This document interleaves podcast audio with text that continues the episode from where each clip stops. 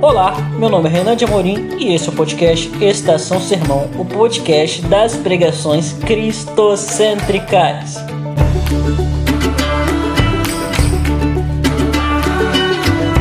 E o nome da pregação do podcast de hoje é O Falso Evangelho de Hernandes Dias Lopes. Que pregação impactante! Espero, tenho quase certeza, quase toda certeza que também vai te impactar. Compartilhe esse podcast para o máximo de pessoas que você puder. Olha, se prepara, porque é extremamente impactante. Fique com Deus.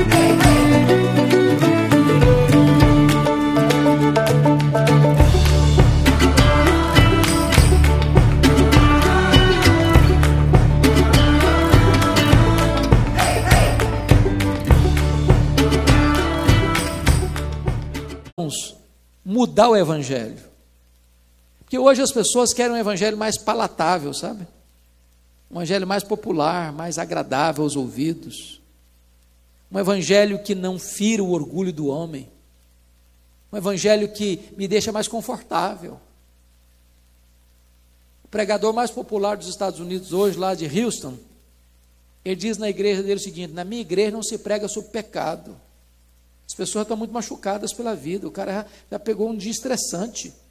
Quando ele vem para a igreja, ele vem para escutar uma mensagem boa, gostosa, para dizer que ele é, ele, ele é o centro do universo. Para que incomodar as pessoas? É uma agressão você chamar um cara de pecador. Que é isso? Gente boa. Esse negócio de falar de cruz, isso é pesado demais. Isso é sacrificial demais. Vamos falar de coisas mais amenas.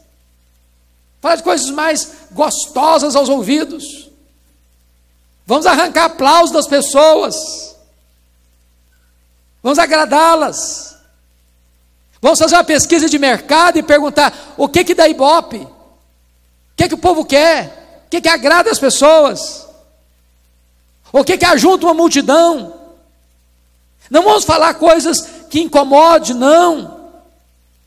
Mas irmãos, esse tipo de mensagem que agrada o homem, que atrai o homem, que arranca aplausos do homem, pode ser gostosa de ouvir, mas não leva a pessoa ao arrependimento e nem à fé salvadora. Essa mensagem não despovoa o inferno. Quer ver outra coisa? Quando se fala de evangelho hoje, o que, que as pessoas entendem? Hoje as pessoas são atraídas por quê? Por milagres. Tem igrejas hoje que vive de milagre, só prega milagre, só fala de milagre, como se Jesus fosse um milagreiro. Leia os evangelhos. Jesus fez milagres? Fez muitos. Nós cremos em milagres? Nós cremos. Nós oramos por milagres? Oramos. Nós esperamos milagres? Esperamos. Nós desejamos milagres? Desejamos. Mas reduzir o evangelho a milagres não é uma postura evangélica séria.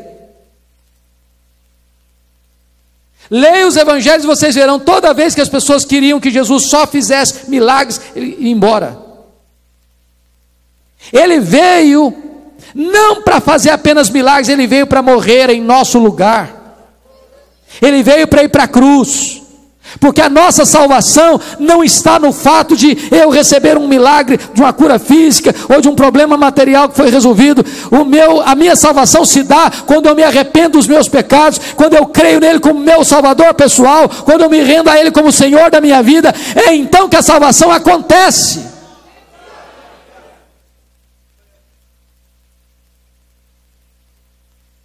Terceiro lugar, irmãos, quando se fala evangelho, o que é evangelho? Tem muita não, eu sou crente agora. Mas a vida dele não mudou, não. É um crente light. É um crente meia-boca. É um crente que chama Jesus de Salvador, mas não é Senhor da vida dele ainda. Essa semana eu estava ouvindo uma mulher dizendo que ela toda semana, final de semana, tem que ir quatro horas da madrugada para boate, para as baladas, pegar a filha dela. É crente. Membro da igreja, vai para a igreja. Mas vai para a boate também. É crente, vai para a balada também. Tem muito crente assim, é crente, mas enche a cara também. É crente, mas namoro está todo bagunçado. É crente, mas trai a mulher. É crente, mas dá cheque sem fundo. É crente, mas mente. Irmãos queridos, o Evangelho transforma. O Evangelho muda o caráter. O Evangelho muda o casamento. O Evangelho muda o relacionamento de marido com mulher, de pai com filho, de filho com pai. O Evangelho é o domínio completo de Deus na nossa vida, é nos rendermos ao senhorio de Cristo. Agora, se nós olhamos o que não é o Evangelho, temos que perguntar: o que é o Evangelho? Paulo responde: o Evangelho é o poder de Deus. E se Deus é onipotente, e o Evangelho é o poder de Deus, então o Evangelho é irresistível. Nenhum de nós tem vergonha daquilo que é poderoso, a gente tem vergonha de fraqueza, não é verdade? Mas de poder, não.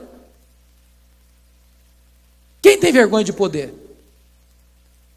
Ora, o Evangelho não é poder de homens, o Evangelho não é o poder das Nações Unidas, o Evangelho não é o poder bélico, o Evangelho não é o poder atômico, o Evangelho não é o poder econômico, o Evangelho é o poder de Deus. A palavra poder aqui, irmãos, na língua grega, é dinamis, de onde vem a nossa palavra portuguesa, dinamite. Para que, que você usa dinamite? Para explodir areia fofa? Você usa dinamite para explodir pedra, rocha. Não tem vida irrecuperável. Não tem causa perdida. O Evangelho pega o maior perseguidor e faz dele o maior apóstolo. O Evangelho é o poder de Deus. Você precisa entender isso, sabe por quê? Porque o poder não está na sua eloquência, o poder não está na sua metodologia, o poder não está no seu conhecimento, o poder está no Evangelho. Quando a criança abre a boca e fala o Evangelho, isso é uma dinamite. Como é que Agostinho de Pona se converteu? O maior expoente da igreja, talvez depois de Paulo. Quando ele escutou uma criança dizendo o seguinte: toma e lê, toma e lê, toma e lê. E ele pegou exatamente o texto de Romanos 13 e leu, e uma bomba explodiu no seu coração, uma dinamite quebrou a dureza do seu coração, e ele se converteu. Então, minha irmã, meu irmão, não importa se você é quase analfabeto, não importa se você só tem primário, não importa se você lê a Bíblia soletrando, abra sua boca e proclame este Evangelho. Mas notem mais: o Evangelho não é apenas o poder de Deus, o Evangelho é o poder de Deus para a salvação. Em outras palavras, não existe outro meio do homem ser salvo a não ser por meio do Evangelho.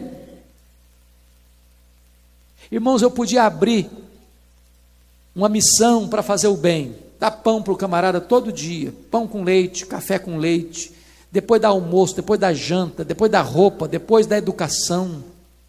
Seria uma bênção, ajudaria as pessoas. Mas isso não leva uma pessoa para o céu.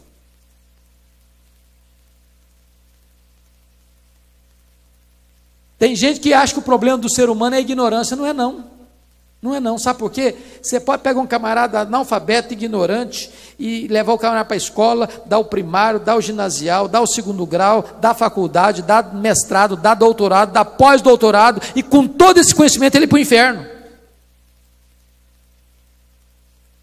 Tem gente que pensa com uma teologia chamada teologia da libertação: se eu der comida para o cara, se eu encher a panela dele de comida, aí eu estou pregando o evangelho. É uma bênção você assistir o pobre, é uma bênção você dar comida para quem está com fome, é uma bênção você dar roupa para quem está nu. Mas se você não der o evangelho, com todo o corpo dele suprido, ele vai para o inferno.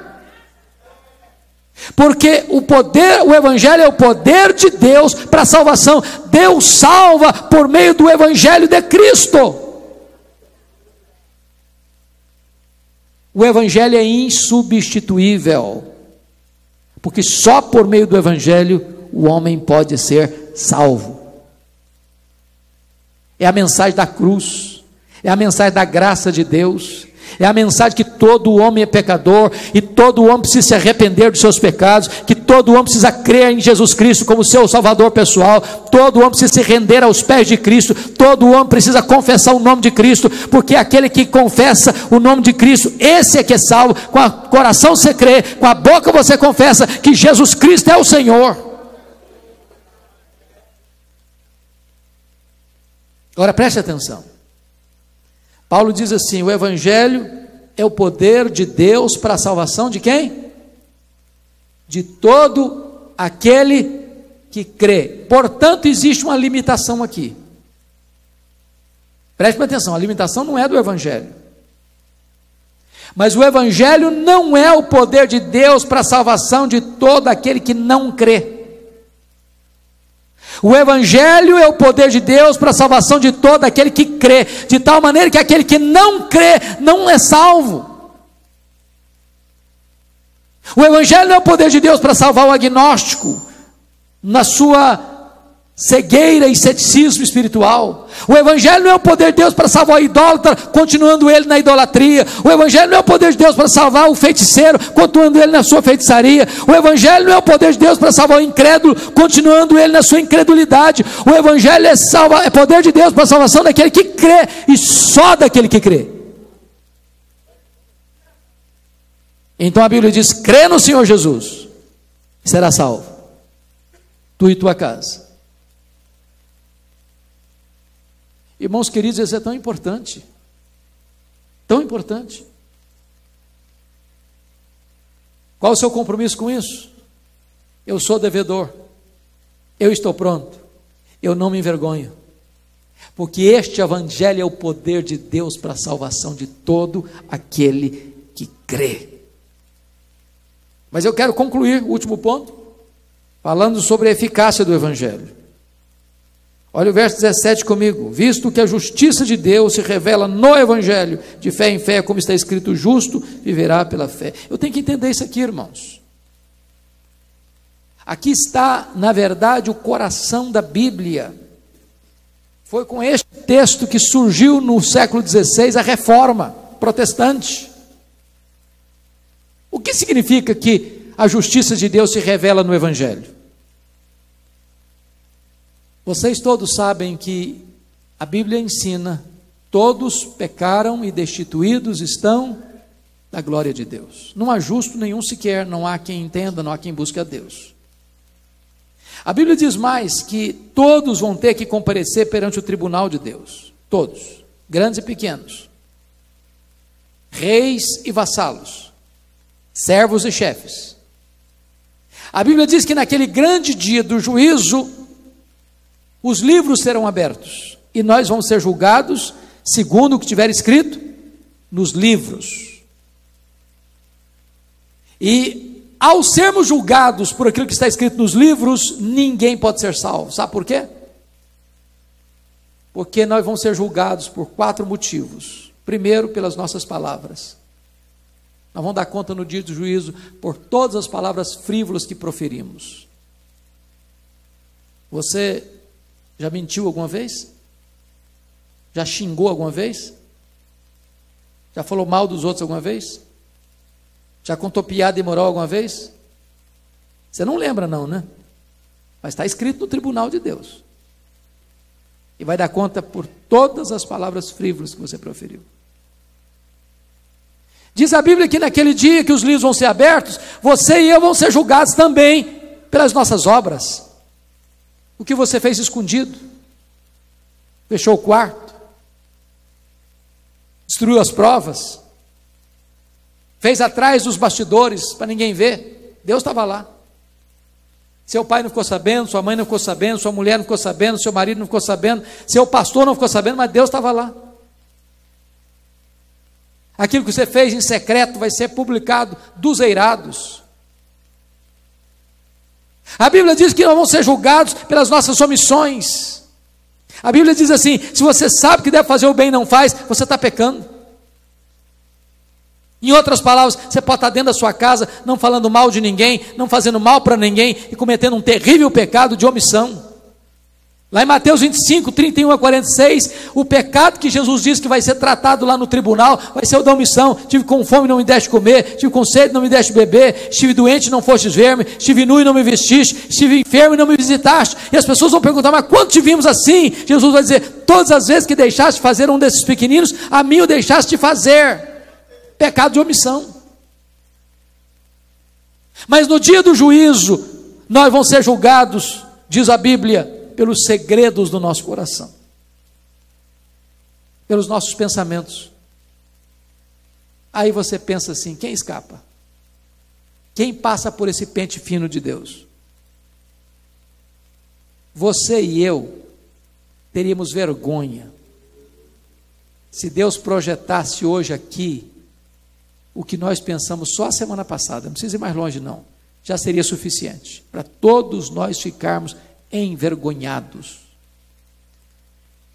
Sabia que nenhum tribunal da terra tem competência para julgar foro íntimo? Não tem. Foro íntimo. O tribunal de Deus é o único tribunal do universo que pode e tem competência para julgar foro íntimo. Foi por isso que Jesus Cristo disse: se você olhar para uma mulher com intenção impura no seu coração, você já adulterou com ela. Por isso que a Bíblia diz: se você odiar seu irmão, você já é assassino. Porque Deus não julga apenas a ação, Deus julga também a intenção, o desejo. Os psicólogos dizem que passam pela sua e pela minha cabeça em torno de 10 mil pensamentos por dia. Quantos deles você teria vergonha de contar para a pessoa mais íntima? Então eu vou começar fechar o cerco aqui para você entender. Vamos imaginar que você seja uma pessoa tão boa, mas tão fantástica, que durante um dia inteiro você não peque nem por obras, nem por palavras, nem por omissão. Vamos imaginar que você durante um dia inteiro, passando pela sua cabeça 10 mil pensamentos, você tem apenas três pecaminosos. 9.997 pensamentos bons. Você já seria quase um anjo ambulante.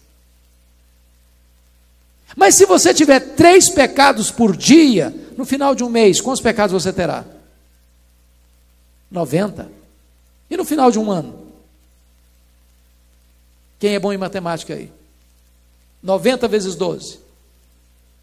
1080. Vamos arredondar para mil? Para baixar um pouco mais. Se eu tivesse só três pecados por dia, estaria hoje com 57 mil pecados. Agora, pense comigo: um réu sendo julgado, e o promotor ou advogado de acusação provar pelos autos do processo que aquele réu cometeu 57 mil violações da lei. É um caso indefensável. Ah, mas nos tribunais aqui da terra, se compra juiz, se suborna testemunhas. Mas eu pergunto a você: dá para subornar Deus? Dá para alguém chegar a Deus, se o senhor, se o senhor der um jeitinho para mim lá, eu molho a tua mão, te dou uma grana. Funciona isso? Mas deixa eu dizer uma coisa para você. Você não precisaria ter 57 mil pecados para você não poder entrar no céu, não. Se você tiver um pecado só, você não pode entrar no céu. Você sabia que só gente perfeita entra no céu? Só gente perfeita entra no céu. Sabe por quê? O padrão de Deus para entrar no céu é perfeição total. Sabe por quê? Porque se entra um pecado no céu, o céu não é céu mais. Deus jogou fora do céu um anjo de luz por um pecado. Você acha que ele deixaria você entrar lá com milhares de pecados?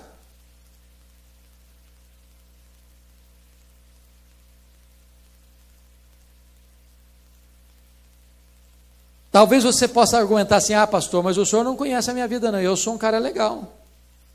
Eu faço muita coisa boa. Eu acho que eu faço mais coisa boa do que coisa ruim. No frigir dos ovos, eu, o saldo meu é positivo.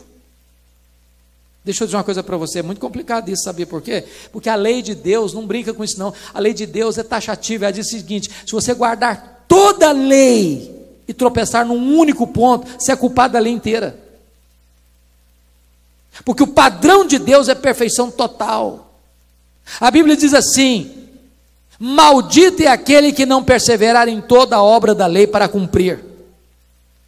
Mas eu vou ilustrar para você entender. Pensa o seguinte: você vai chegar em casa hoje,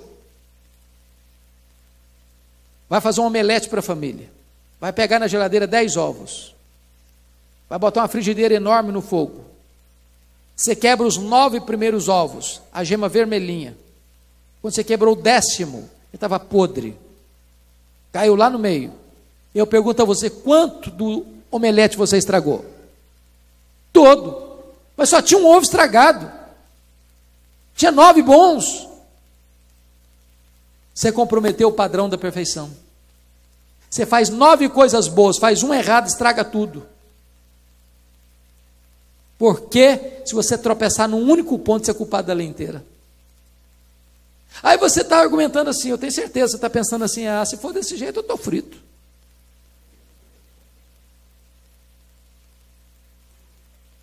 Você está pensando isso mesmo? Parabéns, você está coberto de razão, é isso mesmo. Está frito mesmo.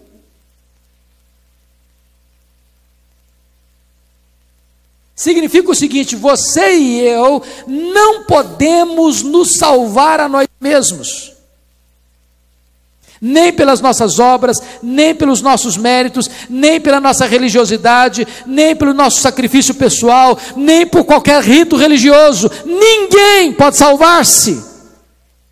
Agora, o que é maravilhoso é que o que eu não posso fazer, Deus fez por mim. O que é maravilhoso é que quando Jesus veio ao mundo, ele veio ao mundo como seu representante, como seu substituto e como seu fiador.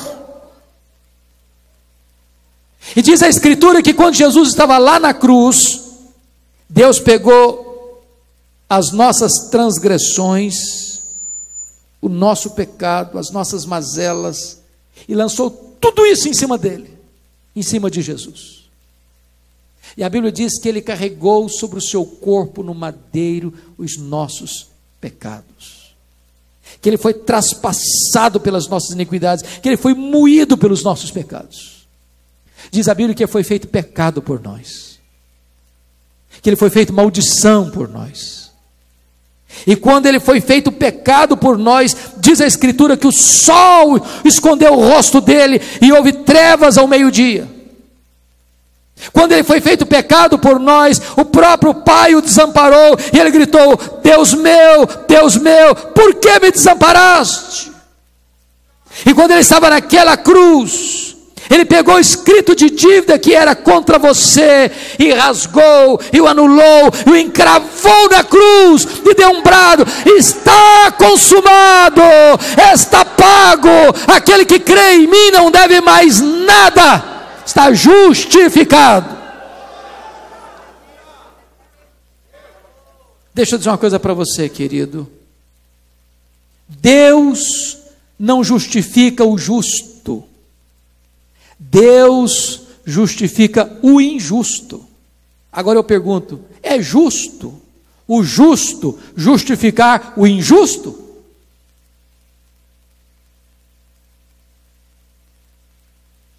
Como Deus, sendo justo, pode justificar o injusto? Deus justifica o injusto porque a justiça do justo foi colocada na conta do injusto. de tal maneira que eu não sou salvo pela minha justiça, eu sou salvo pela justiça do justo, Jesus, que morreu no meu lugar, que quitou a minha dívida.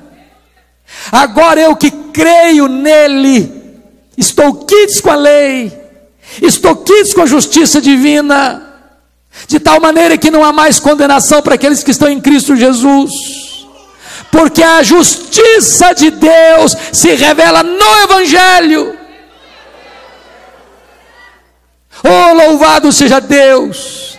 A justiça de Deus se revela no Evangelho, porque a justiça de Deus foi plenamente satisfeita quando o seu filho, como meu substituto, morreu no meu lugar, e quando eu creio nele, a justiça de Cristo é colocada na minha conta. É isso que Paulo ensina em 2 Coríntios. Houve uma transação na cruz magnífica, irmãos. A Bíblia diz que tudo provém de Deus, que nos reconciliou consigo mesmo por intermédio de Cristo e nos confiou o ministério da reconciliação. Deus, ao nos reconciliar com Ele, tomou três atitudes. Primeiro, Deus não colocou na nossa conta a nossa dívida. Ele não levou em conta a nossa transgressão. Qual o tamanho da sua dívida com Deus? Impagável. Sabe o que Deus fez? Deus não botou a sua dívida na sua conta. Mas se Deus não botou a sua dívida na sua conta, botou na conta de quem? Aí diz, segundo Coríntios 5, 21, aquele que não conheceu o pecado, Deus o fez pecado por nós. Toda a sua dívida foi colocada na conta de Cristo. Sabe o que, que Cristo fez com a sua dívida? Apagou com o seu sangue. Completamente, totalmente. Agora vem a terceira transação na cruz. Aquele que não conheceu o pecado, Deus o fez pecado por nós, para que nele nós fôssemos feitos justiça de Deus. Sabe o que, que Deus faz? Deus faz um DOC. Deus faz uma transferência. Deus agora vai lá na sua conta e deposita na sua conta toda a infinita justiça do seu filho. Quando Deus puxa sua ficha no tribunal do céu, não tem dívida, tem crédito. Sabe qual é o tamanho do crédito? Toda a justiça de Jesus.